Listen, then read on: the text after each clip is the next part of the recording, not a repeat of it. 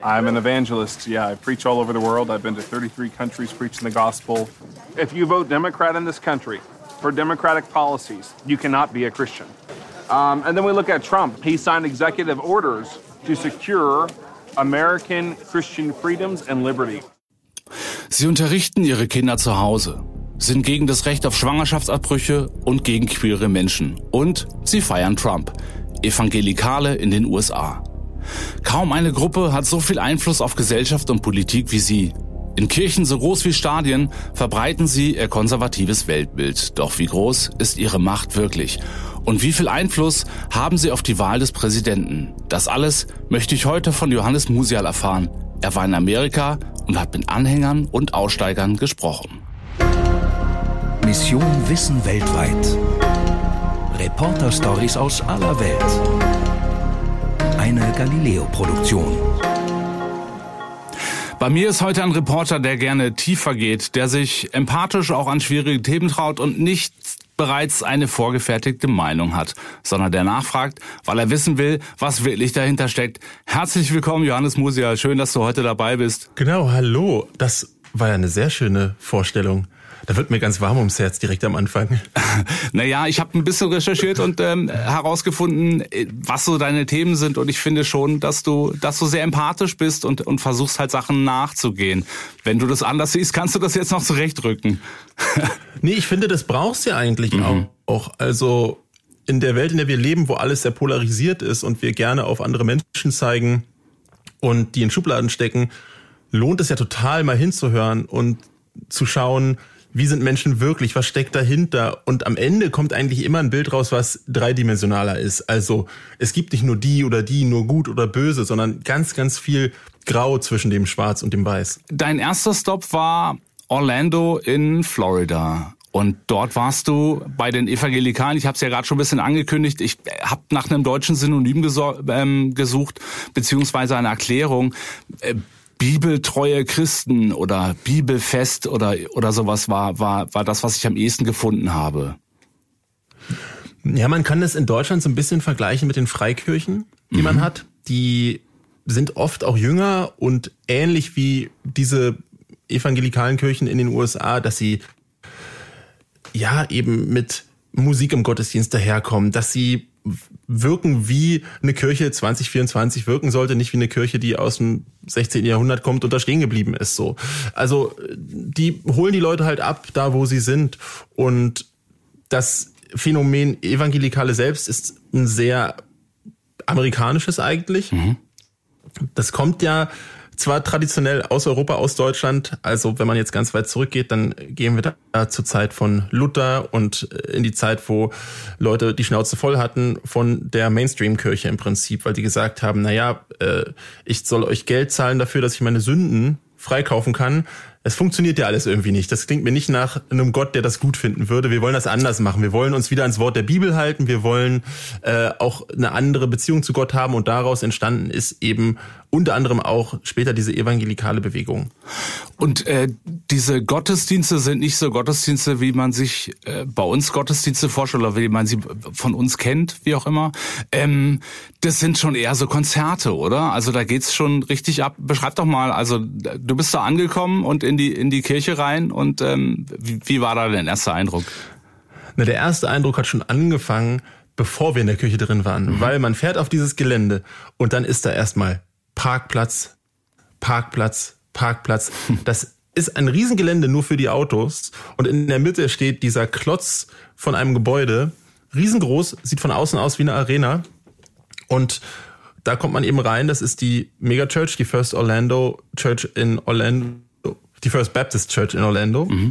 und ja, man äh, kommt dann da rein. Es wirkt alles, als wenn man zu einem Konzert geht. Man hat genau diese Seiteneingänge, dann hat man die Sitzbereiche, die aussehen wie Ränge eben bei äh, einem Konzert oder bei einem Sportereignis.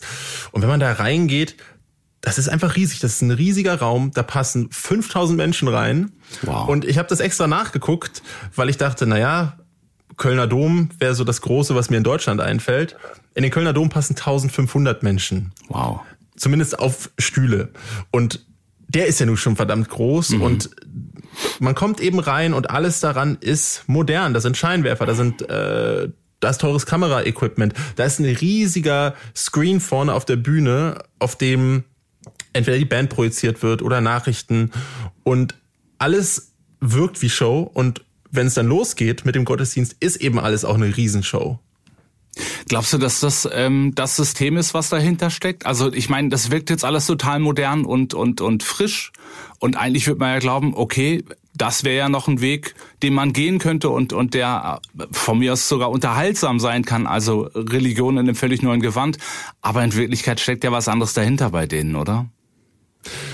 Na der Priester, der die Kirche führt, der hat mir gesagt, na, die wollen ja schon, dass die Leute eine Verbindung mit Gott haben. Und aus deren Ansicht entsteht die, wenn Leute nah beieinander sind, wenn Leute auch emotional sind, wenn Leute was fühlen. Und das kann ich nachvollziehen, weil ich stand dann auch beim Gottesdienst da. Es ging direkt los mit einer Band, lauter Musik, alle haben gesungen. Und ich dachte mir, ja, da bin ich dabei, habe auch ein bisschen geschunkelt und es hat mich schon auch berührt. Und ich bin halt nicht religiös. Also ich habe eigentlich gar keine Verbindung dazu und habe schon verstanden, wie Leute da dann ja was finden, dabei sind, dass natürlich am Ende das vielleicht auch teilweise genutzt wird, um eine Agenda zu verbreiten. Klar, das will ich jetzt der Kirche auch nicht zwingend unterstellen. Ich glaube, ganz viel ist da auch guter Wille. Man will die Leute zusammenbringen. Man glaubt selber so sehr an Gott und an dieses Wort, dass man das auch verbreiten will, weil für Evangelikale ist es total wichtig zu missionieren, Leute reinzuholen. Mhm. Das ist essentiell für deren Glauben und das macht die auch aus. Also neben dem Fakt, dass sie die Bibel wortwörtlich nehmen, in den meisten Fällen, ist es eben dieses ja Verkünden vom Wort Gottes. Und das ist also ein bisschen in dem Naturell. Das kann man natürlich dann auch kritisch sehen, wenn das Wort Gottes falsch ausgelegt wird. Prinzipiell hatte ich da aber erstmal am Anfang in der Kirche so einen guten Eindruck von, ach, hier kommen alle zusammen, hier ist jung und alt, die Leute, die dort waren, waren auch relativ divers. Das hat erstmal ein ganz gutes Gefühl gemacht. Mit divers meinst du was? Also alle Farben. Genau, also da waren äh, Latinos, da waren mhm. Weiße, da waren äh, schwarze Menschen. Das war relativ gemischt. Okay. Da waren sogar ich habe dann danach mit Leuten gesprochen. Da waren total viele Leute, die zu Besuch dort waren. Da waren Leute aus Brasilien, die sich die Kirche angucken wollten und Leute aus äh, Ghana, wo man denkt, ja, aber als Touristenstopp wähle ich ja erstmal nicht so eine Kirche. naja. Ne, das hat ja nicht ein ähnliches Sehenswürdigkeitspotenzial wie eben der Kölner Dom. Das heißt also, deine erste, dein, deine erste Assoziation mit dieser Kirche war schon, es hat was Modernes und was Mitziehendes und was Mitreißendes, was ja erstmal nicht so schlecht ist. Ich ähm, würde jetzt gerne einen Ton einspielen von dem ähm, David, also der, das war glaube ich der, der die Kirche geleitet, geführt mhm. hat, wie auch immer. We don't speak to the political as much as we do, we speak to issues that are spoken of in Scripture. For example, the scripture talks about the sanctity of life and how that life begins in the womb. God creates. So that impacts how we see a candidate who is an advocate for the freedom of abortion because we feel like, no, that would be taking a life. Ja. Das war so der Moment, wo es ein bisschen wo es kippt, oder? Also das genau. hat, äh, zu glauben, dass das nicht politisch ist, weil er startet ja damit, dass er sagt, wir, wir sprechen nicht über politische Themen und dann zu sagen, es gibt einen Kandidaten, der genau dafür steht und, ähm, und da, damit ist es eine Unterstützung beziehungsweise ist es ein Statement. Ja. Also für mich war es dann in dem, Moment, in dem Moment auch klar, okay, da sind schon Konsequenzen hinter, hinter dem, was die glauben. Und auch das ist aufgefallen beim Reinfahren auf das Kirchengelände, weil es gibt nämlich auf dem Gelände nicht nur eine eine Schule, wo Kinder religiös unterrichtet werden. Mhm. Es gibt dort auch ein Schwangerschaftszentrum. Im Prinzip klingt das erstmal gut. Dort können Frauen hinkommen, bekommen Ultraschallberatung und so weiter. Aber das Ziel ist natürlich, die davon abzuhalten, dass sie eine Abtreibung bekommen. Mhm. Und diese Zentren gibt's überall in den USA, wo Frauen erstmal eben, naja, ein bisschen das Wort Gottes und eben auch die Agenda der Kirche, nämlich nicht abzutreiben, beigebracht wird. Und oft werden die Leute dann eben allein gelassen. Die mhm. haben dann keine Abtreibung, die haben das Kind, haben vielleicht aber gar nicht die Mittel, das Kind großzuziehen. Was man der Kirche jetzt zugutehalten muss, die haben immerhin ein Programm, wo sie sich kümmern um die Frauen. Die würden auch die Kinder, wenn sie zur Welt gebracht würden, äh, adoptieren beziehungsweise sich um die Adoption kümmern. Mhm. Aber prinzipiell ist es halt der Moment, wo man merkt, ah, da steckt mehr dahinter. Also ihr sagt mir, ihr seid nicht politisch, aber allein dieses Thema, was ja so relevant ist in den USA, ist gerade jetzt, gerade bei diesem Wahlkampf, Abtreibung ganz großes Ding und dann zu sagen, eigentlich sind wir nicht politisch, nur diese eine Sache, mhm. da ist uns das schon wichtig, widerspricht sich halt. Ja, total. Ich, ähm, Orlando war dein erster Stop und dann äh, seid ihr weitergefahren. Was war denn euer nächster Stop? Weil ich glaube, du hast eine Frau kennengelernt, die äh, unglaublich ist. genau, also wir haben uns ja davor gefragt, mit wem reden wir über das Thema, mhm. weil Evangelikale sind erstmal eine riesengroße Gruppe, die auch alle möglichen Schattierungen haben. Nicht alle glauben wirklich immer an jedes Wort der Bibel, nicht alle sind super fromm.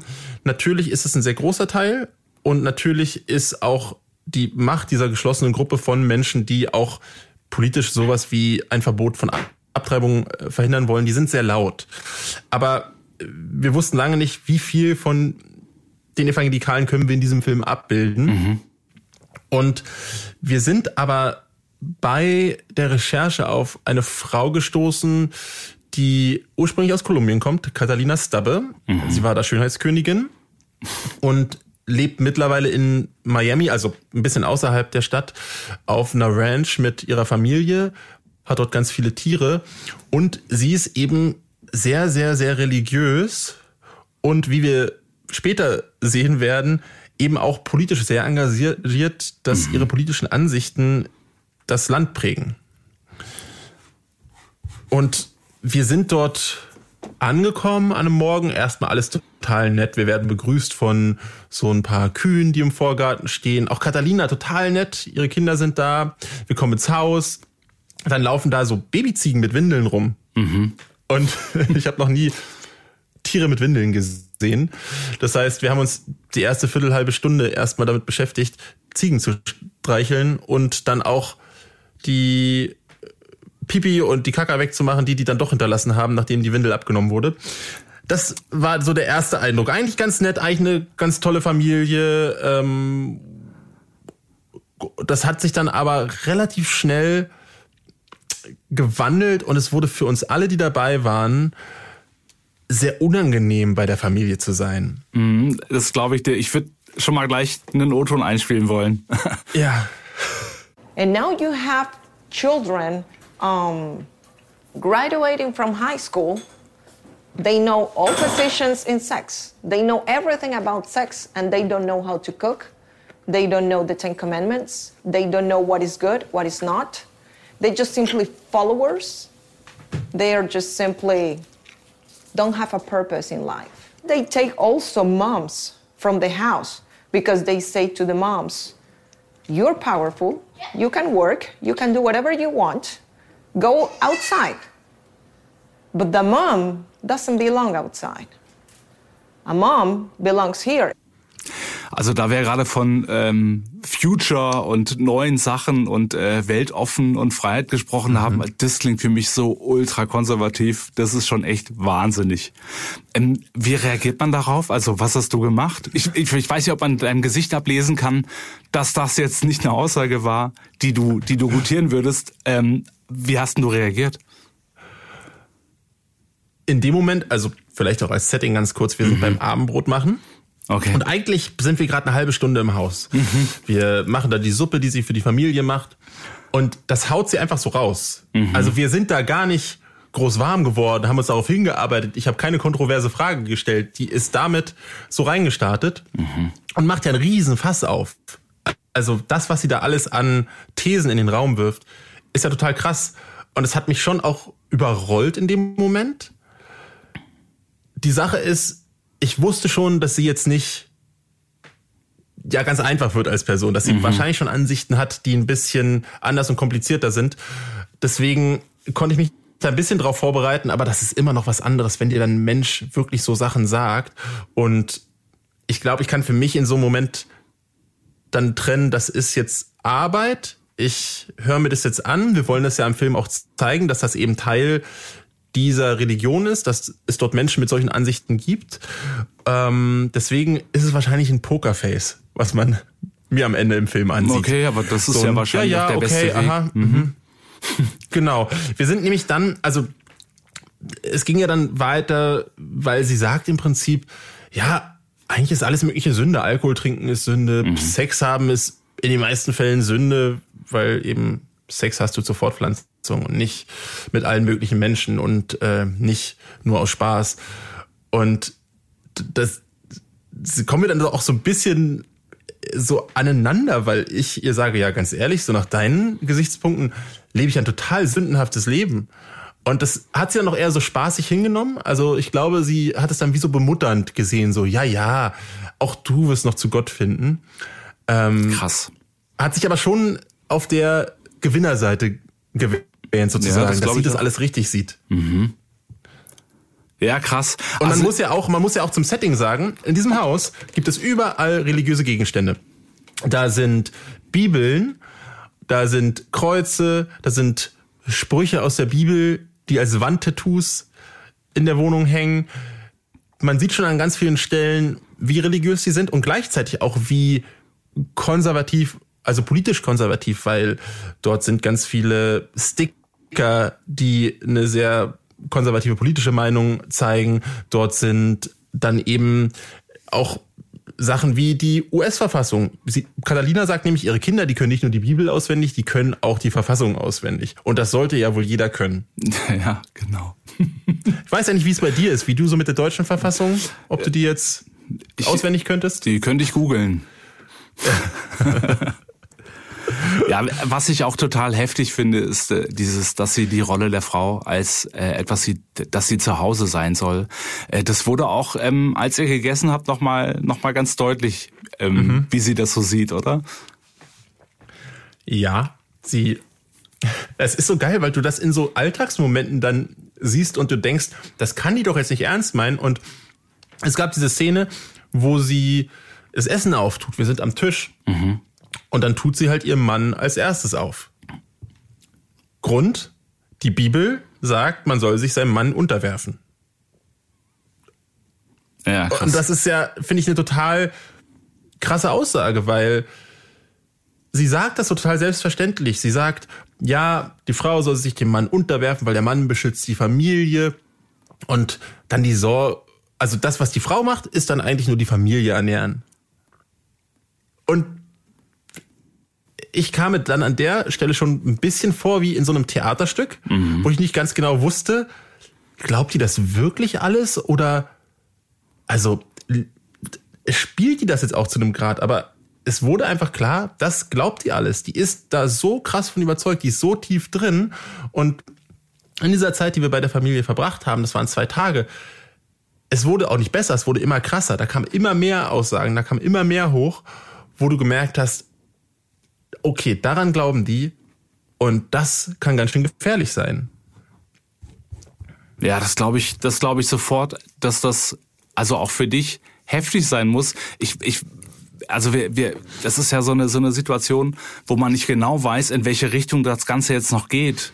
Und wenn man nicht ein bisschen gegenhält, ob es dann nicht total extrem wird, weil ähm, ich das Gefühl habe, dass es schon noch extremer wurde. Ich ähm, Genau, würde gerne noch also- was einspielen, weil es geht, es, es Ja. geht, es geht dann eigentlich darum, dass sie ihre ihre Kinder auch zu Hause unterrichtet. Das heißt, sie schicken die nicht auf Mhm. eine Schule und das finde ich auch noch mal ganz heftig. Ich spiel's Mhm. mal ein. Why did you decide to homeschool them? because they are indoctrinated children at school. So they do not teach academics because they are focusing on other things. Probably uh, diversity, inclusion, equity, um, and other programs, social justice and whatever.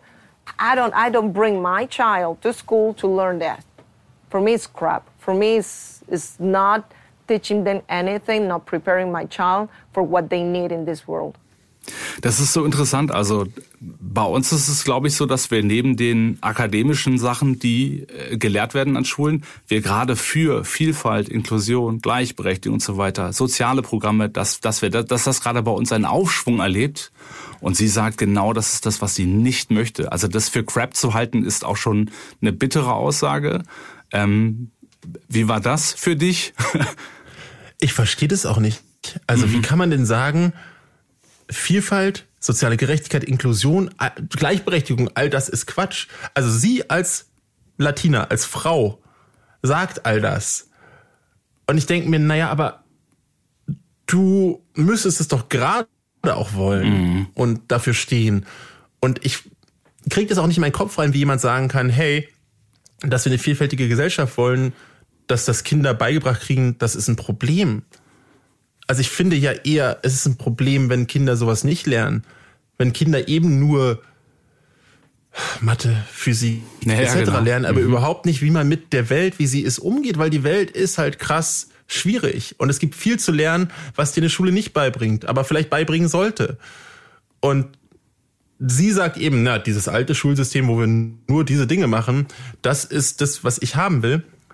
Aber auch das stimmt ja nur so halb, weil was sie eigentlich haben will, ist eine Schule, die so alles in einem religiösen Kontext sieht. All die Fächer, die sie ihre Kinder nehmen lässt, die Materialien, die sie hat, die sind alle so religiös konnotiert. Heißt, dort findet irgendwie auch immer Gott statt. Mhm. Das heißt, du hast halt ein Buch über Heimatkunde, wo es dann eben heißt, Gott hat das Land erschaffen, Gott hat das erschaffen. Du hast auch ein Buch über Wissenschaft, das fand ich total krass, weil dann steht vorne drin, naja, Wissenschaftler, die wissen ja auch, dass nicht alles, was die rausfinden, wahr ist. Also es hat alles irgendwie so einen Beigeschmack gehabt von, ja, Gott, der ist die absolute Hoheit mhm. und das mhm. darunter, das hat der schon alles auch gemacht und das hat alles einen Plan und ist mit Absicht. Ähm, aber auf jeden Fall ist es total ja, interessant gewesen, auch dann dabei zu sein, als sie ihre Kinder unterrichtet hat und zu sehen, wie viel religiösen Inhalt die da mitbekommen und eben viele andere Dinge auch nicht und auch nicht den Austausch an der Schule, sondern die sind eben zu Hause, die beiden jüngsten Kinder. Die beiden älteren, die durften noch an die öffentliche Schule gehen, aber da hat Catalina gesagt, ja, da ging es ja im Prinzip auch ganz viel um, um Sex und sowas und äh, überhaupt werden die da indoktriniert, das, was sie ihm sagt. Ne? Mhm. Und deswegen konnte sie auf jeden Fall ihre jüngeren Kinder da auf keinen Fall hinschicken. Es gibt einen Streit, den ich gleich einspielen möchte, äh, zwischen ihrer älteren Tochter oder ist es ihre älteste Tochter gewesen und ihr, der glaube ich nochmal auf den Punkt bringt, ähm, worum es da geht. Ist ja interessant, dass genau. die, die auf einer öffentlichen Schule war, dann auch schon mal ein bisschen gegenspricht zumindest, weil ansonsten, äh, bevor ich es einspiele, nochmal ganz kurze Einschätzung, die hat schon da das Sagen gehabt, beziehungsweise ihr Mann hat das Sagen gehabt, weil der ist ja der, dem sie sich noch wiederum unterordnen würde, aber das mhm. hat schon ein klares Gefälle, oder? Und über Hermann haben wir ja noch gar nicht geredet. Ja. Also Hermann, Hermann Johann, kommt trotz seines Namens aus Puerto Rico. Mhm. Und er ist Arzt. Und der kam auch an dem Abend, wo wir gegessen haben, kurz davor nach Hause, hat erst so ganz nett gewirkt, gelächelt und dann habe ich nur auf seinem Kaffeebecher, den er dabei hatte, so ein wiederbefüllbarer Kaffeebecher, mhm. stand drauf, don't tread on me, also tritt nicht auf mich. Und das ist zwar ursprünglich so ein Revolutionssatz, der wird heute aber auch in rechten Kreisen sehr oft benutzt. Und mhm. ich habe ihn dann gefragt, was es damit auf sich hat, warum er das hat. Und da hat er dann schon gesagt, na ja, ganz ehrlich, also ich will eigentlich keine Probleme, aber wenn du welche suchst, dann kannst du die gerne haben. Habe ich ihn gefragt, okay, klingt wie eine Drohung. Er, ja. Und Krass. so haben wir uns kennengelernt. Mhm. Und das heißt, das folgende Abendessen war dann zwischen Catalina, die mir schon diese politischen Aussagen an den Kopf gehauen hat. Und Hermann Johann, der, von dem ich mich so leicht bedroht gefühlt habe. Mhm. Und ich war so froh, dann erstmal raus zu sein an dem Abend. Und jetzt der nächste Tag, wo wir auch eben diese Schulaufgaben machen. Ähm, es hat sich immer gesteigert. Also ich habe es bei mir gemerkt, beim Team auch gemerkt, wie alle immer angespannter wurden, ja. wie alle auch gerne raus wollten, weil natürlich, das hast du gesagt, man will eigentlich was dagegen sagen, man will die schütteln und sagen, Leute, ja, genau. das ist doch nicht die Welt. Also mhm. guck doch mal hin.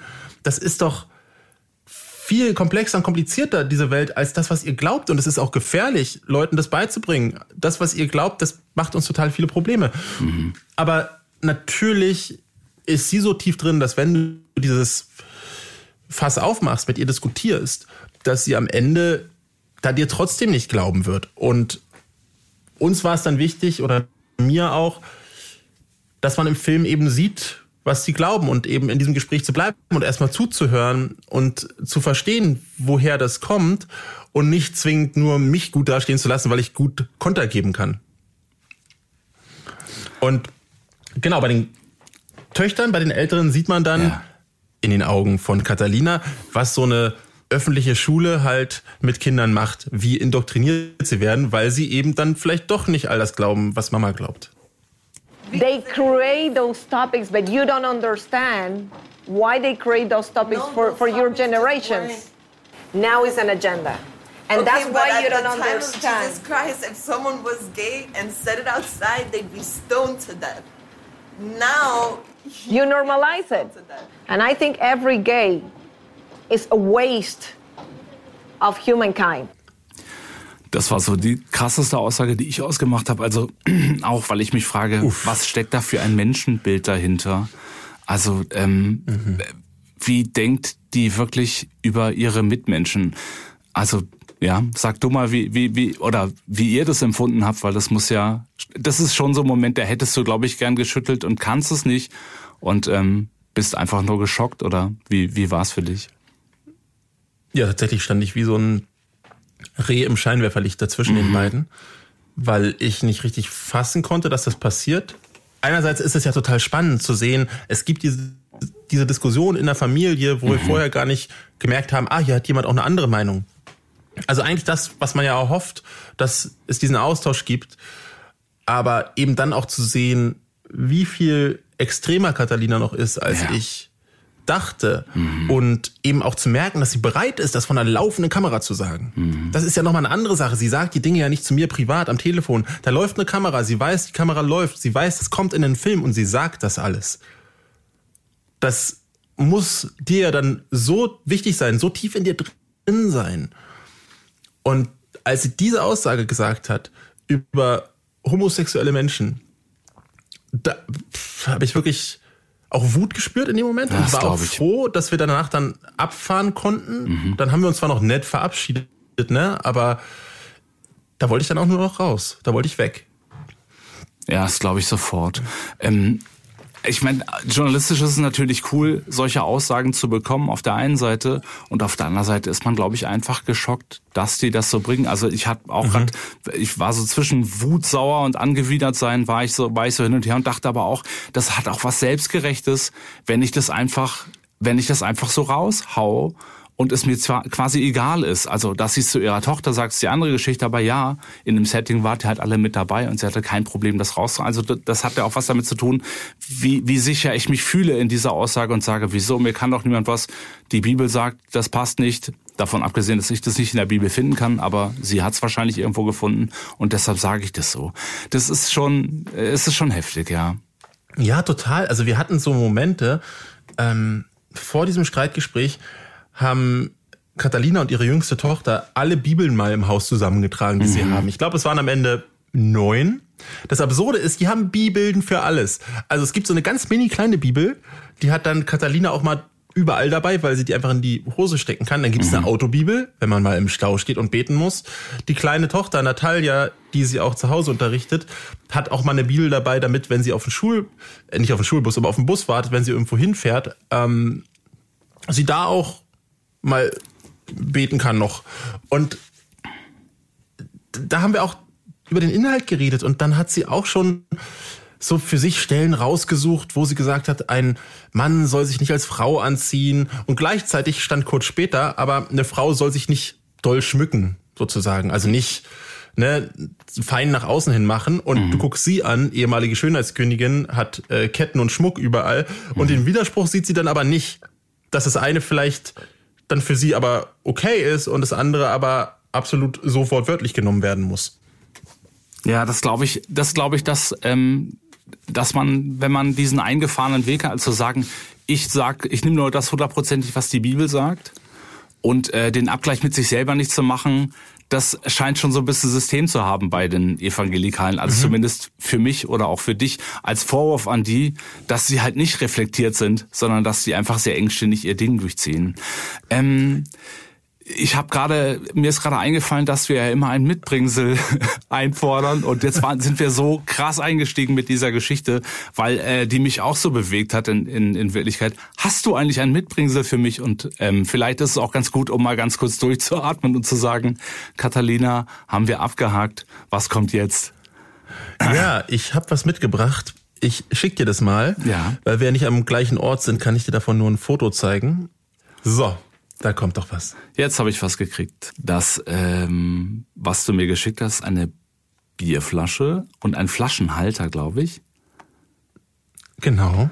Ah, und was steht auf dem Flaschenhalter? Back to back Iowa Champ. Ich ahne, worauf das anspielt, okay? President Donald J. Trump. Ja, genau. Genau dort wird die ganze Sache nämlich hier noch hinführen, mhm. dass wir am Ende auch ein Event von Donald Trump besuchen und mit Leuten reden, die sehr für ihn brennen, weil Evangelikale sind ja vor allen Dingen deswegen auch so hoch im Kurs, weil sie eben bei Wahlen oft das Zünglein an der Waage sind. Die wählen noch oft wie so ein großer Block, also nicht, dass sie sich wirklich absprechen, aber quasi ist es dann schon äh, eine Macht, wenn die sagen, wir unterstützen den Kandidaten, die Kandidatin und das war bei den letzten Wahlen immer relativ entscheidend auch mit. Und gerade für konservative PolitikerInnen ist es auch total wichtig, die zu haben.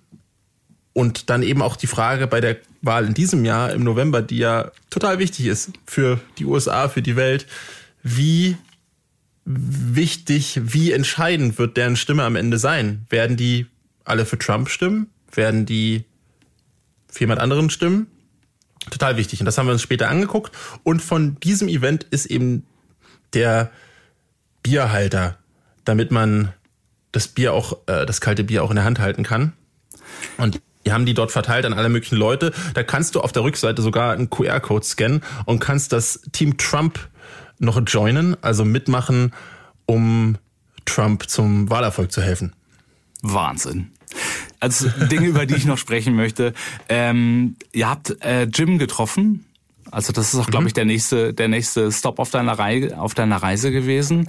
Ähm, Jim kümmert sich um Menschen, die aus der Religionsgemeinschaft ausscheiden, weil, also wenn ich kurz für mich zusammenfassen darf, das ist eine starke Gemeinschaft, die ähm, ein sehr breites Kreuz hat und sich so aufstellt, als hätten, als hätten sie die Wahrheit gepachtet ähm, entsprechend ähm, mit dem ganzen Musikkram und so weiter bist du natürlich auch schon sehr, sehr drin in so einer Gemeinschaft und aus so einer Gemeinschaft auszuscheiden ist dann schon auch schwierig. Der Jim hat das, hat das ähm, aus, aus freien Stücken gemacht, also weil er das Gefühl hatte, das passt nicht mehr so ganz.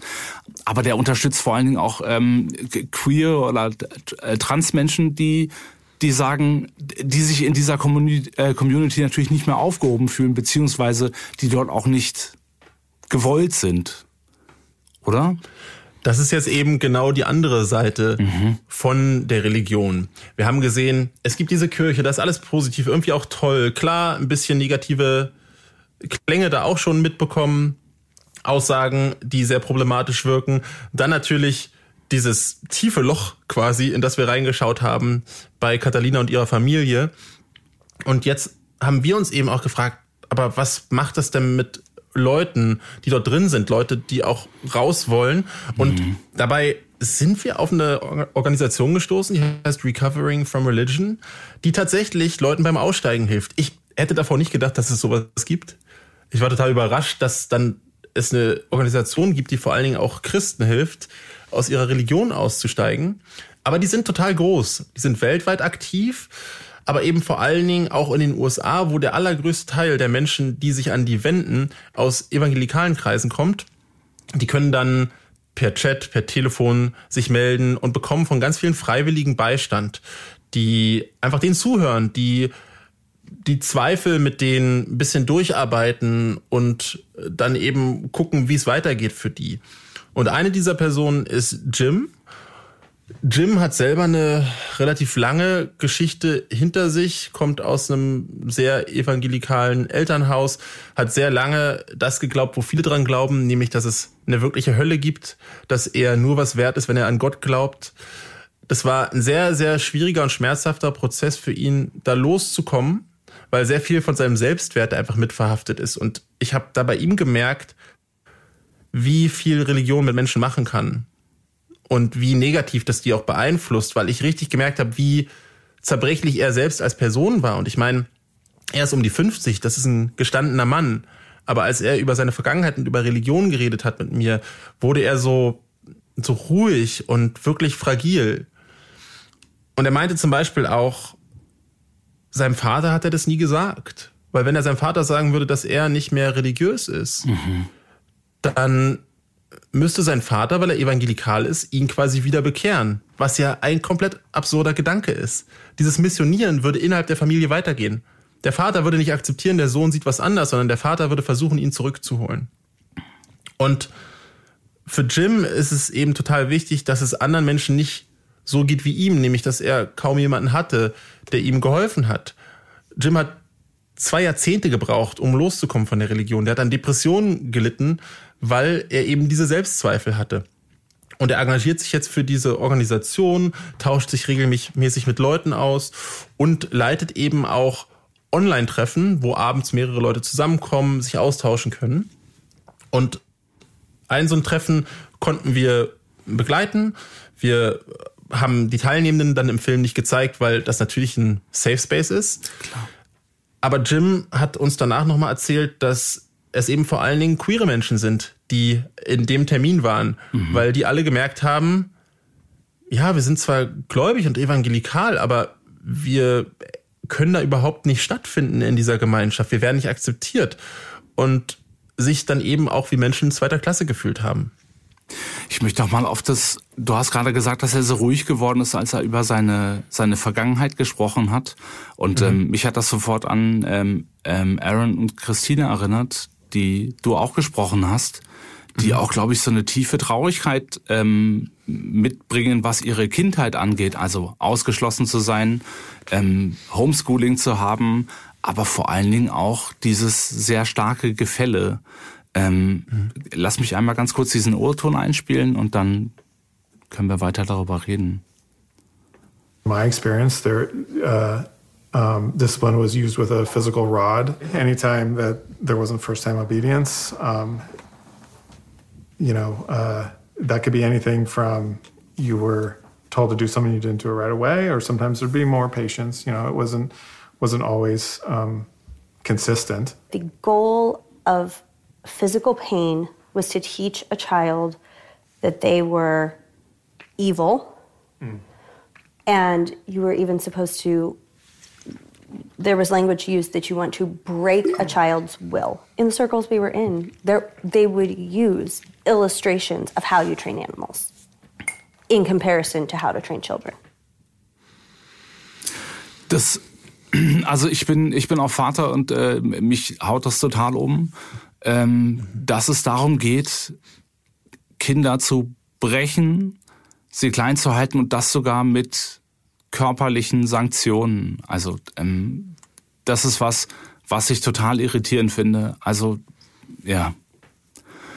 Ja, also du hast es eben schon angesprochen, dass man das denen eben auch anmerkt, was das alles mit denen gemacht hat. Mhm.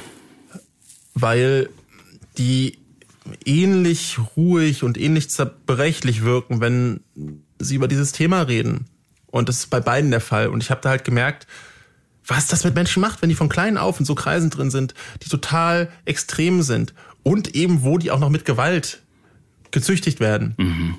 Ich finde, das klingt auch wie was, was man vor 100 Jahren gemacht ja, ja, hat. Genau.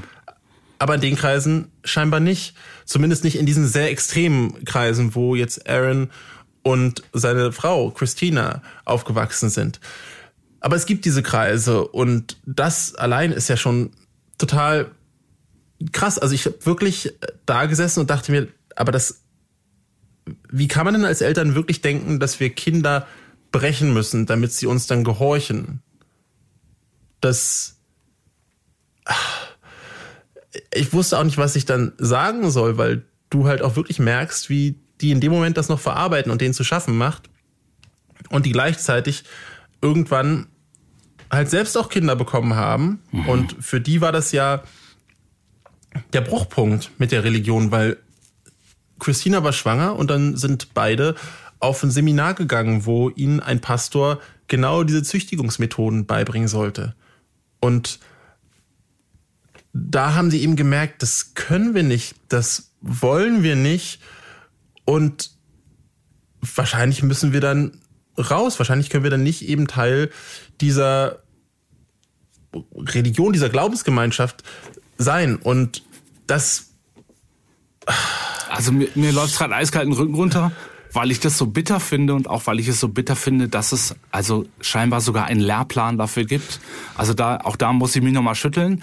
Aber was ich wiederum gut finde und was für mich so ein kleiner Hoffnungsschimmer jetzt gerade ist, dass dann doch der Verstand irgendwann einsetzt und sie sagen, oder das Gefühl irgendwann einsetzt, sagt, ich möchte meine Kinder nicht züchtigen, dann kann diese Religion nicht gut sein. Also sie kann nicht gut sein, mhm. wenn sie das von mir verlangt und deshalb muss ich mich jetzt von dieser Religion und meinem Glauben und so weiter, oder zumindest der Religionsgemeinschaft, trennen. Und das wiederum hat für mich zumindest was Hoffnungsvolles. Ich weiß nicht, wie du es siehst.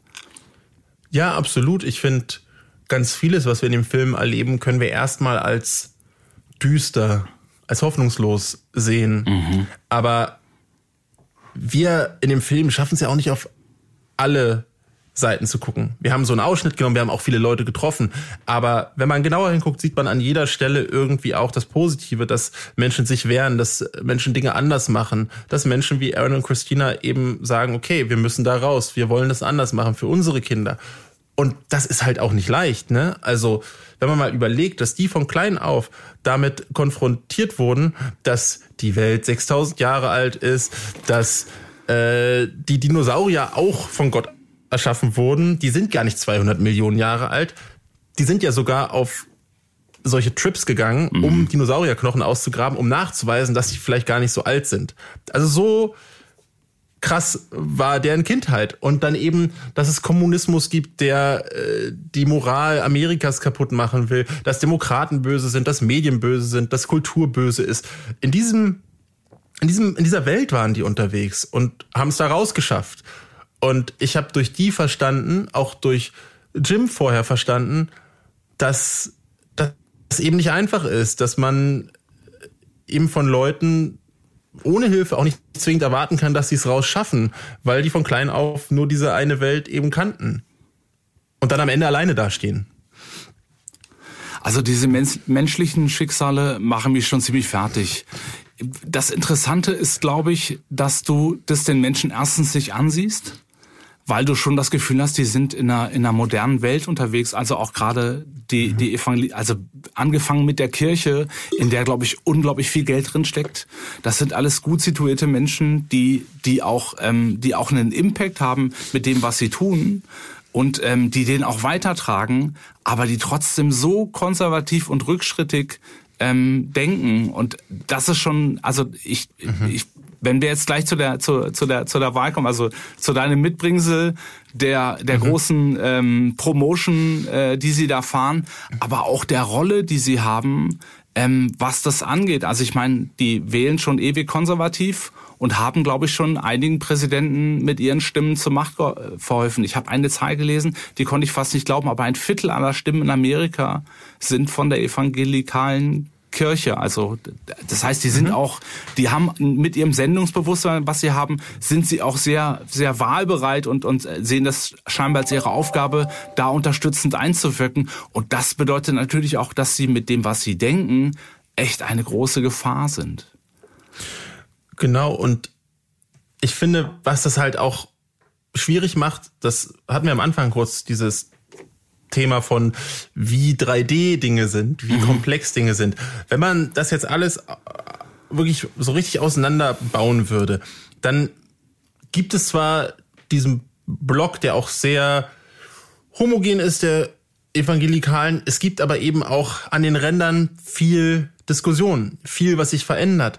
Denn die Evangelikalen, wie alle anderen Religionen in den USA und weltweit, kämpfen natürlich damit, dass Leute die Kirche verlassen das ist bei den Evangelikalen deutlich weniger, wenn man auf die Zahlen guckt, wahrscheinlich sogar gleichbleibend ungefähr. Mhm. Ähm, das heißt, die haben momentan noch nicht so den krassen Druck, den andere Religionsgemeinschaften haben. Und es gibt eben auch so in den letzten zwei Jahrzehnten immer mehr von den großen Megachurches. Mhm. Aber wenn man genau hinguckt, sieht man eben auch, wie es viele verschiedene Stimmen in dieser Gemeinschaft gibt. Dann gibt es junge Menschen, die ein bisschen andere Sachen wollen. Dann gibt es gerade auch die diversen Gruppierungen, die äh, andere Sachen wollen. Und all das verändert natürlich auch die evangelikale Gemeinschaft ein bisschen. Und wir erleben in dem Film sehr extreme Beispiele. Wir erleben eine sehr extreme Familie mit Catalina. Wir erleben Menschen, die aus sehr extremen Familien kommen, wie Aaron und Christina. Und natürlich sind die nicht stellvertretend für alle Evangelikalen, aber eben doch ein Fenster in diese Welt. Und es zeigt eben, was dort auch abgeht. Und glaube ich, hilft einem auch zu verstehen, warum am Ende Leute so fest an Sachen wie die Gegnerschaft bei Abtreibungen glauben, warum mhm. sie so fest für Republikaner sind, auch für Menschen wie Donald Trump. Und ich finde, es hilft auch zu verstehen, warum Menschen wie Catalina, die ihre Meinung dann nicht nur im Privaten halten, sondern eben auch in die Öffentlichkeit tragen, ins Politische, relativ erfolgreich damit sein können, weil eben diese Message irgendwie funktioniert, weil die so diesen Mark in einem polarisierten Land trifft.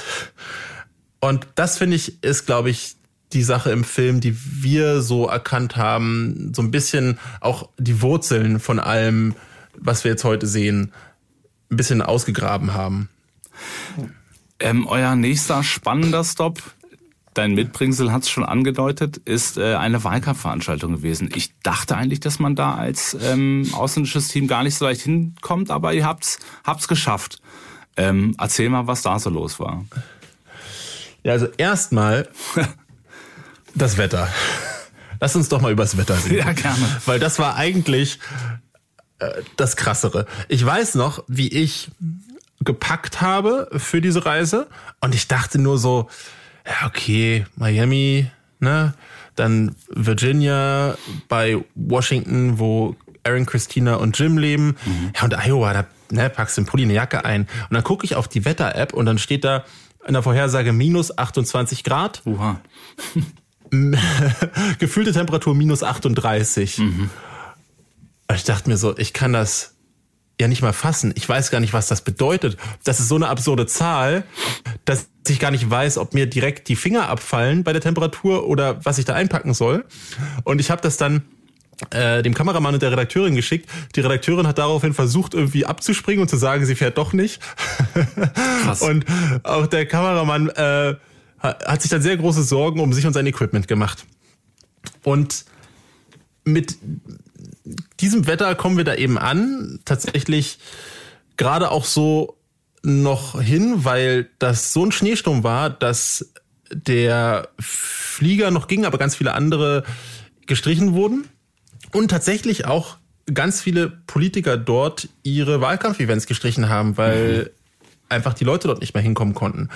In Iowa findet nämlich traditionell die erste große Vorwahl statt. Und dort suchen beide Parteien, die Demokraten und die Republikaner, ihren Kandidaten. Also das geht dann einmal durch alle Bundesstaaten. Dort können die registrierten WählerInnen für die Kandidaten abstimmen.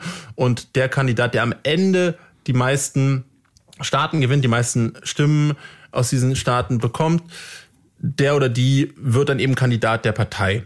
Für die Demokraten ist das dieses Jahr relativ egal. Joe Biden ist gesetzt.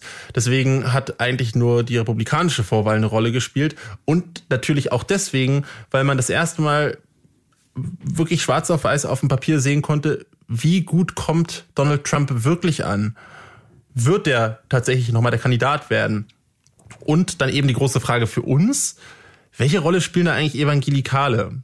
Damit sind wir hin nach Iowa, sind auf vereisten Straßen unterwegs gewesen mit fünf Lagen Klamotten, zwei äh, Lagen Handschuhen und als allererstes eben zum Wahlkampfevent von Donald Trump gefahren, mhm. was das einzige war, was noch stattgefunden hat, ein bisschen südlich von der Hauptstadt von Iowa, von Des Moines, in einem College und zwar in so einem größeren Saal davon. Und davor standen dann schon, als wir ankamen, richtig viele Leute Schlange. Und wollten rein ihn sehen.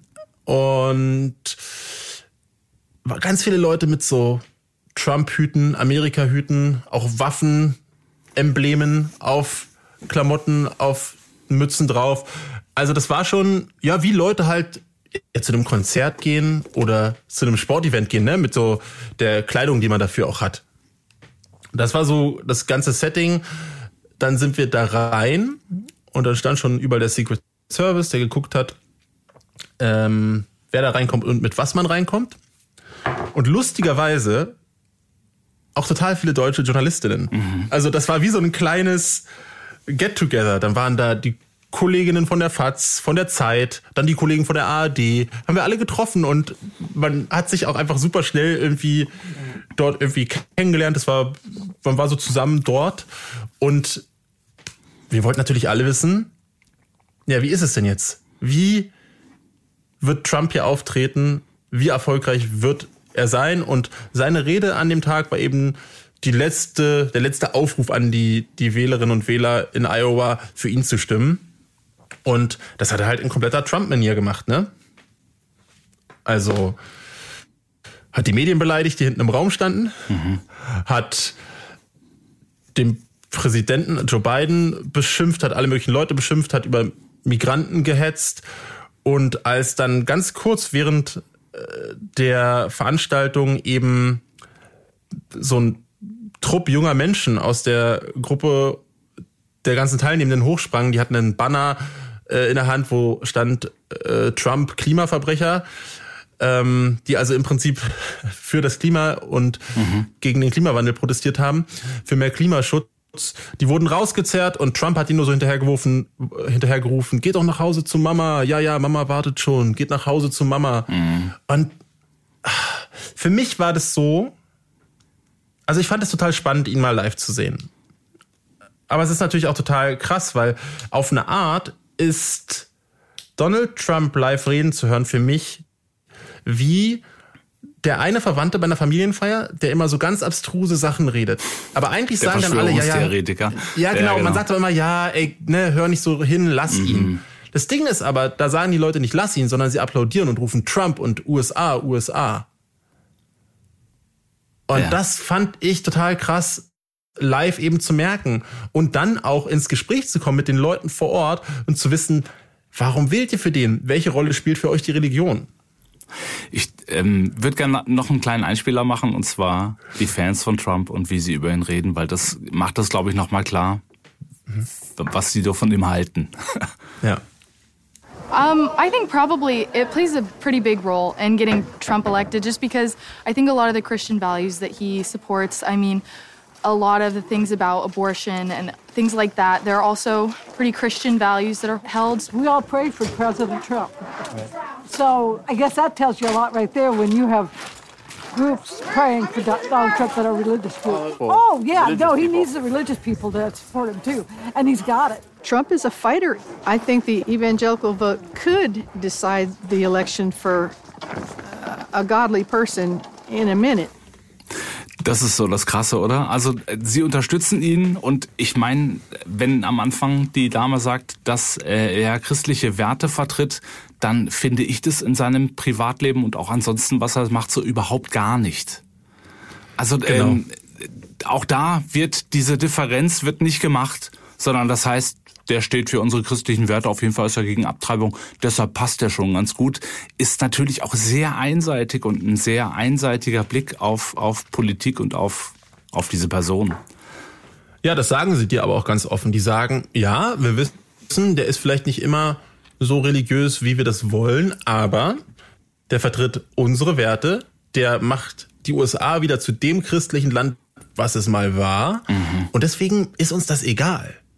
Und ein Stück weit haben sie ja recht. Er hat den Supreme Court mit konservativen Richtern besetzt, die das Abtreibungsgesetz gekippt haben und die Abtreibung in vielen Teilen der USA damit quasi illegal gemacht haben.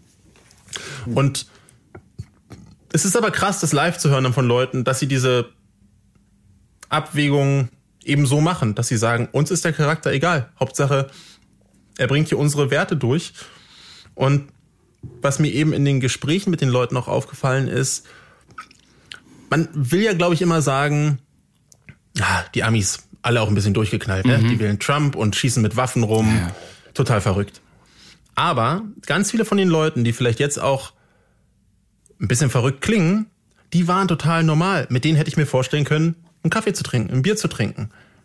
Die dann aber eben, wenn du auf das Thema Trump und die Politik zu sprechen kommst, so krasse Aussagen raushauen, die eben sagen, dass Transrechte ein Riesenproblem sind, dass es sich nicht gehört. Ne? Genau wie Rechte für queere Menschen, wie Rechte auch für Frauen, wenn sie sich für eine Abtreibung entscheiden. Und das fand ich eigentlich dramatischer. Ich hätte es lieber gewollt, die sind alle ein bisschen durchgeknallt und man kann sagen, ja, ja. Aber ich habe dort gemerkt, der Trumpismus, auch diese religiösen Ansichten, die sind so ins Mark des Landes reingesickert. Zu ganz vielen Leuten, die man vielleicht nicht als die Extremen abtun würde. Und das macht mir schon ein bisschen Sorge. Und ein bisschen ist untertrieben. Ich würde noch gerne einen, einen Ton von äh, Joel einspielen. Oh, well, you're asking a minister, actually. Am I? I'm an evangelist. Yeah, I preach all over the world. I've been to 33 countries preaching the gospel. If you vote Democrat in this country for Democratic policies, you cannot be a Christian.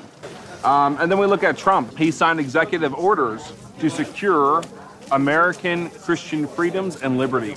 I like the ability to be able to be a billionaire or a millionaire if you so choose to be. We can pursue capitalism. I love this. And I don't want that system to be undermined. Also die erste Aussage, die ich krass finde, ist, dass er sagt, du kannst kein Christ sein und äh, und für die Demokraten stimmen. Also was auch wieder so was ganz klares Schwarz-Weißes hat. Und das Zweite, und das ist der gleiche Typ, sagt dann halt so, ja wieso? Man kann doch Kapitalist sein und äh, das finde ich total gut und gut, dass es so ist.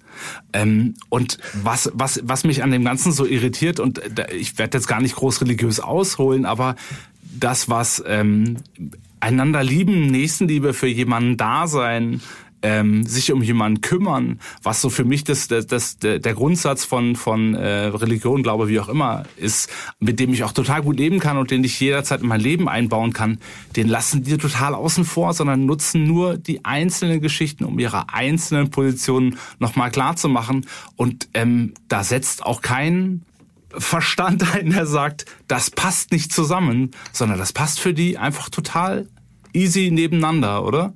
Also das ist das, was mich so irritiert und was ich, glaube ich, bei diesen ganzen Leuten ähm, so, so irritierend finde, dass das einfach, dass es da kein Regulativ gibt, das das Ganze einordnet.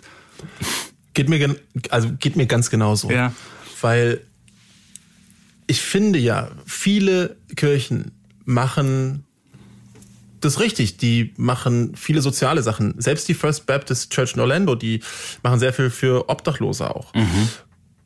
Und irgendwie unterstützen die damit, damit eben auch Nächstenliebe. Und es gibt auch eben innerhalb dieser evangelikalen Kreise die Leute, die sagen, ey, wir wollen nicht mehr die Kirche von Trump sein. Wir wollen nicht im Politischen unterwegs sein. Wir machen hier unser Ding. Wir wollen einfach davon unabhängig sein. Und dann gibt's eben die Leute, eben wie dieser Joel, die sagen, nee, wir gehen da richtig rein. Und das ist ein ganz, ganz großer Split auch innerhalb der Evangelikalen, wie sehr man sich jetzt wirklich mit Politik auseinandersetzt. Aber die, die natürlich gehört werden, die, die richtig laut sind, das sind die wie Joel, die dann diesen Diskurs eben auch so vorantreiben. Und ich finde ja bei ihm, auf eine Art widerspreche ich mir damit selbst, was ich vorhin gesagt habe, nicht alle sind hier die durchgeknallten, aber er wirkte schon so, weil man, also, ich, es war total krass. Also der war wirklich, das war ein kleiner Donald Trump.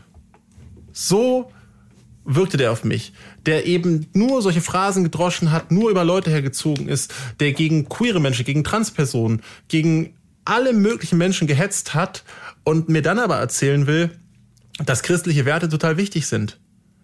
Und ich mich dann genau wie du frage, was ist denn mit Nächstenliebe? Wo ist die denn für dich geblieben? Und seit wann ist es wichtig, dass ein Prediger für den Kapitalismus steht? Ja, Ist das überhaupt nicht eigentlich- nicht. Und äh, das ist halt nicht ein Widerspruch, aber das meine ich mit Widersprüche nicht sehen, äh, sondern sagen, nee, nee, wir, wir setzen die da ein, wo wir können. Also das hat für mich was total Politisches und es hat auch was, was Ausnutzendes, wenn ich das wiederum nach außen trage, ähm, um, um, also wenn, das ist ja auch eine Art von Missionieren, wenn du so willst. Ähm, total grotesk. Ja, Total. Und also dieser Joel, auf eine Art ist es eine Person, die hättest du dir auf dem ja, auf dem Skizblock zusammengezeichnet Mhm. für so einen Film. Gut so die- gecastet. genau, als so eine äh, Person, mit der du zeigen willst, wie krass das Land teilweise ist. Aber den haben wir ja eigentlich dort zufällig Ja. auf diesem Event getroffen. Ich habe den nur angequatscht, weil er eine Trump-Mütze getragen hat. Mhm. Und daraus entstanden ist ja einerseits dieses Gespräch und dass er uns eben zur Wahl mitgenommen hat. Es gibt so kleine Wahlkreise, in denen die Vorwahlen stattfinden. Mhm. Und da war er mit, ja, einer Aufsichtsperson, die das durchgeführt hat. Mhm. Und eigentlich fand ich das total schön, das zu sehen, diese Wahl, weil so wie die ablaufen in Iowa, ist es ein sogenannter Caucus. Das heißt, die Menschen kommen zusammen und es wird nicht nur gewählt, sondern be- bevor gewählt wird, darf jeder, der mag, aufstehen und noch was zu dem Lieblingskandidaten, der Lieblingskandidatin sagen. Und das zu hören war total schön. Da sind Menschen aufgestanden, da ist eine Frau aufgestanden, die gesagt hat, ey, ich arbeite an der Schule, ich habe viel zu wenig Geld für meinen Job, wir haben zu wenig Geld für die Schule, wir können die Kinder nicht ordentlich versorgen, ähm, wir brauchen jemanden, der uns da hilft. Und andere Menschen sind aufgestanden, die gesagt haben, hey, wir wollen nicht mehr die ganze Zeit über das gespaltene Land reden, wir wollen irgendwie auch zusammenkommen. Und es gab auch Leute, die dann für Donald Trump geredet haben, zum Beispiel Joel. Ich fand aber insgesamt es total schön, dass es ein, eine Plattform war, wo alle Leute mit unterschiedlichen Ansichten erstmal zusammengekommen sind und sich zugehört haben. Und ich hatte da schon so ein sehr demokratisches Gefühl. Ich dachte mir, toll. Eigentlich sollten Wahlen doch immer so ablaufen. Ich hab, ich das hab- Ergebnis aber ist Ja. natürlich dann eins gewesen, was das nicht zwingend unterstreicht. Ja, ich weiß genau, was du meinst. Ich habe gerade ähm, so überlegt, also da, dass man ein Bewusstsein dafür entwickelt, ein politisches Bewusstsein dafür entwickelt, ist, glaube ich, total wichtig. Ich denke jetzt gerade auch an Deutschland zum Beispiel. Und ähm, aber die andere, die andere Intention oder das, das Wachrütteln für uns alle müsste, glaube ich, sein, wenn wir anderer Auffassung sind, müssen wir mindestens genauso laut, wenn nicht lauter sein als die. Also ich überlege gerade, das wäre auch meine Frage an dich gewesen, was ziehst du da raus? Was nimmst du für dich mit? Also es ist ja immer, dass es, dass es einen beeindruckt, beeinflusst und äh, zwischen Verwirrung und, und ähm, Erschaudern, dass man so hin und her gerissen ist. Aber was ist das, was du mitgenommen hast? Das allererste, was ich am Ende vom Film ähm, mitgenommen habe, sozusagen, äh, das war eben das Ergebnis und ein bisschen auch ja die Realität von dem Land, was es gerade ist. Ich schick dir gerade mal die Seite. Da siehst du das Ergebnis in Iowa von der Vorwahl. Oh mein Gott. ja, also was ich sehe auf diesem Bild ist, dass ich, ähm, dass Johnson die einzige Stadt ist, in der ich dort leben möchte, weil die ist blau. Alles andere ist rot. Genau, alle Wahlkreise sind rot. Aber geh mal auf Johnson mit dem Mauszeiger. Ja. Dann wirst du sehen, Oh dort hat Gott. Nikki Haley gewonnen mit 1271 Stimmen. Donald Trump hat bekommen 1270. Oh mein Gott. Also er hat also mit einer Stimme dort verloren. Und ich glaube, da gibt es auch noch Stress in diesem Ort. Ja, Wahnsinn. Unglaublich. Also im Prinzip siehst du, wie unfassbar erfolgreich Donald Trump bei dieser Vorwahl war. Und eigentlich alles, was man, glaube ich, für das Land so befürchtet hat, damit wahr geworden ist. Weil mit diesem Erfolg bei der Vorwahl war klar, der wird Kandidat. Dem wird niemand die Kandidatur nehmen können. Und das war das erste Gefühl, mit dem ich da rausgegangen bin. Weil ich immer gehofft hatte, dass andere moderatere Kandidaten vielleicht doch mehr Stimmen bekommen. Dass das einfach nur ein Irrtum bei den ganzen Schätzungen vorher war. War aber nicht so. Und natürlich ist dann jemand wie Joel komplett glücksüberströmt rausgelaufen und, hat's ist sogar noch gefeiert. weiter an dem Abend zur Siegerfeier von Donald Trump, hat mich umarmt nochmal, hat äh, genau äh, grüßend, mit riesigen Grinsen ist er da rausgelaufen und ich war so ein bisschen fassungslos, wegen des Ergebnisses ähm, und auch, was das alles bedeutet, weil man natürlich jetzt am Ende sagen könnte, wir haben da in den Schlund reingeguckt und da ist wirklich alles nur schlecht. Ich hatte ja aber vorher schon gesagt, wenn man genauer hinguckt, sieht man die ganzen guten Sachen auch, die passieren und die auch total wichtig sind zu betonen, weil wenn man schaut, ja, Abtreibung ist in vielen Staaten illegal. Es ist aber auch was, wo gegen Leute überall im Land auf die Straße gehen. Es ist eine Sache, die Leute mobilisiert, an die Wahl ohne zu gehen. Es gibt natürlich auch die Diskussion innerhalb von Familien, wie wir das erlebt haben bei Catalina, wo Menschen miteinander reden, wo man hofft, dass sich da doch was verändert. Mhm. Es gibt Menschen wie Jim Cossen, der Leuten hilft, rauszukommen aus der Religion, der eine Stütze ist für die. Und es gibt auch Menschen wie Aaron und Christina, die sich entscheiden, das Leben ihrer Kinder anders zu gestalten, denen andere Möglichkeiten zu geben, die träumen zu lassen all das, was bei Ihnen nicht möglich war. Also was mir nochmal wichtig war, war herauszufinden, wie du dich bei der ganzen Sache gefühlt hast und, und was so was so dein Anliegen war. Und deshalb habe ich auch gerade nochmal gefragt, was du mitgenommen hast, weil ich habe aus deinen Erzählungen auch äh, äh, etwas mitgenommen, nämlich dass es, wenn es wenn es diese Menschen gibt, es auch andere Menschen geben muss, die das anders sehen und dass es auch eine Möglichkeit gibt, da rauszukommen. Ich hatte nur und das ist auch was, was mir leider, leider als, als, als schweres Ding irgendwie zurückbleibt, ist, dass sie einfach unglaublich mächtig sind und super organisiert und total high class, was, was, was so ihre, ihre Connections angehen, was Social Media und so weiter angeht und dass daraus auch eine gewisse Gefahr entsteht. Und meine Hoffnung wäre nur, dass man das auch erkennt und dass es eine Gegenbewegung gibt. Wie jede Bewegung braucht es eine Gegenbewegung, die das Ganze reguliert. Aber ich glaube, ich wäre nicht mehr so bläugig zu sagen, das regeln die schon. Also das regelt die USA schon und äh, am Ende werden sich die Demokraten schon durchsetzen, weil diese diese Hoffnung ist schon leider bei der letzten Trump-Wahl äh, enttäuscht worden und das ist was was was mich gerade so ein bisschen ähm, hin und her reißt, weil ich nicht ganz genau weiß, wie ich mich da positionieren kann und was ich, was ich tun kann. Ich kann von hier aus sowieso nicht besonders viel tun, aber vielleicht so für mein Leben zu sagen, wenn, wenn es Aussagen gibt, die in diese Richtung gehen, den Mut zu haben, zu sagen, das sehe ich aber ganz anders und auch dagegen halten zu können. So, das war was, was ich für mich mitgenommen habe. Hast du auch sowas? Also hast du, hast du einen Gedanken, den du, den du da rausgezogen hast? Weil für dich war es natürlich entsprechend intensiver. Also ich finde es total wichtig, einerseits eben zu sehen, was da los ist mhm. und wie extrem manche Menschen sind. Und auf der anderen Seite eben auch zu sagen, das sind einige, das sind nicht alle. Und eben auch die Leute, die Moderator sind, die Leute, die was anderes wollen für das Land, eben zu unterstützen und eben lauter zu sein als diejenigen, die wir jetzt hier im Film eben auch oft gehört haben. Total. Dass denen eben auch Mut gemacht wird, sich vielleicht gegen ihre Religion, gegen ihre Kirche, gegen die, die sonst so laut scheinen, zu stellen. Das finde ich total wichtig. Und ich habe schon, ja, auch immer das Gefühl, wir in Europa wollen natürlich gerne die USA als so ein extrem Land abtun, wo alles schief läuft. Ich merke aber auch immer, dass wir ganz viel Glück mit Dingen haben, dass sie bei uns so sind, dass wir ein soziales Sicherungssystem haben, was nicht dazu führt, dass wir uns im Stich gelassen fühlen und deswegen vielleicht zu rechteren Parteien rüberlaufen. Mhm. Aber gleichzeitig eben auch sehe, naja, machen wir uns mal nichts vor. Bei uns, gucken wir auf mal die Umfragen, wird auf der rechten Seite auch gerade sehr viel gewonnen.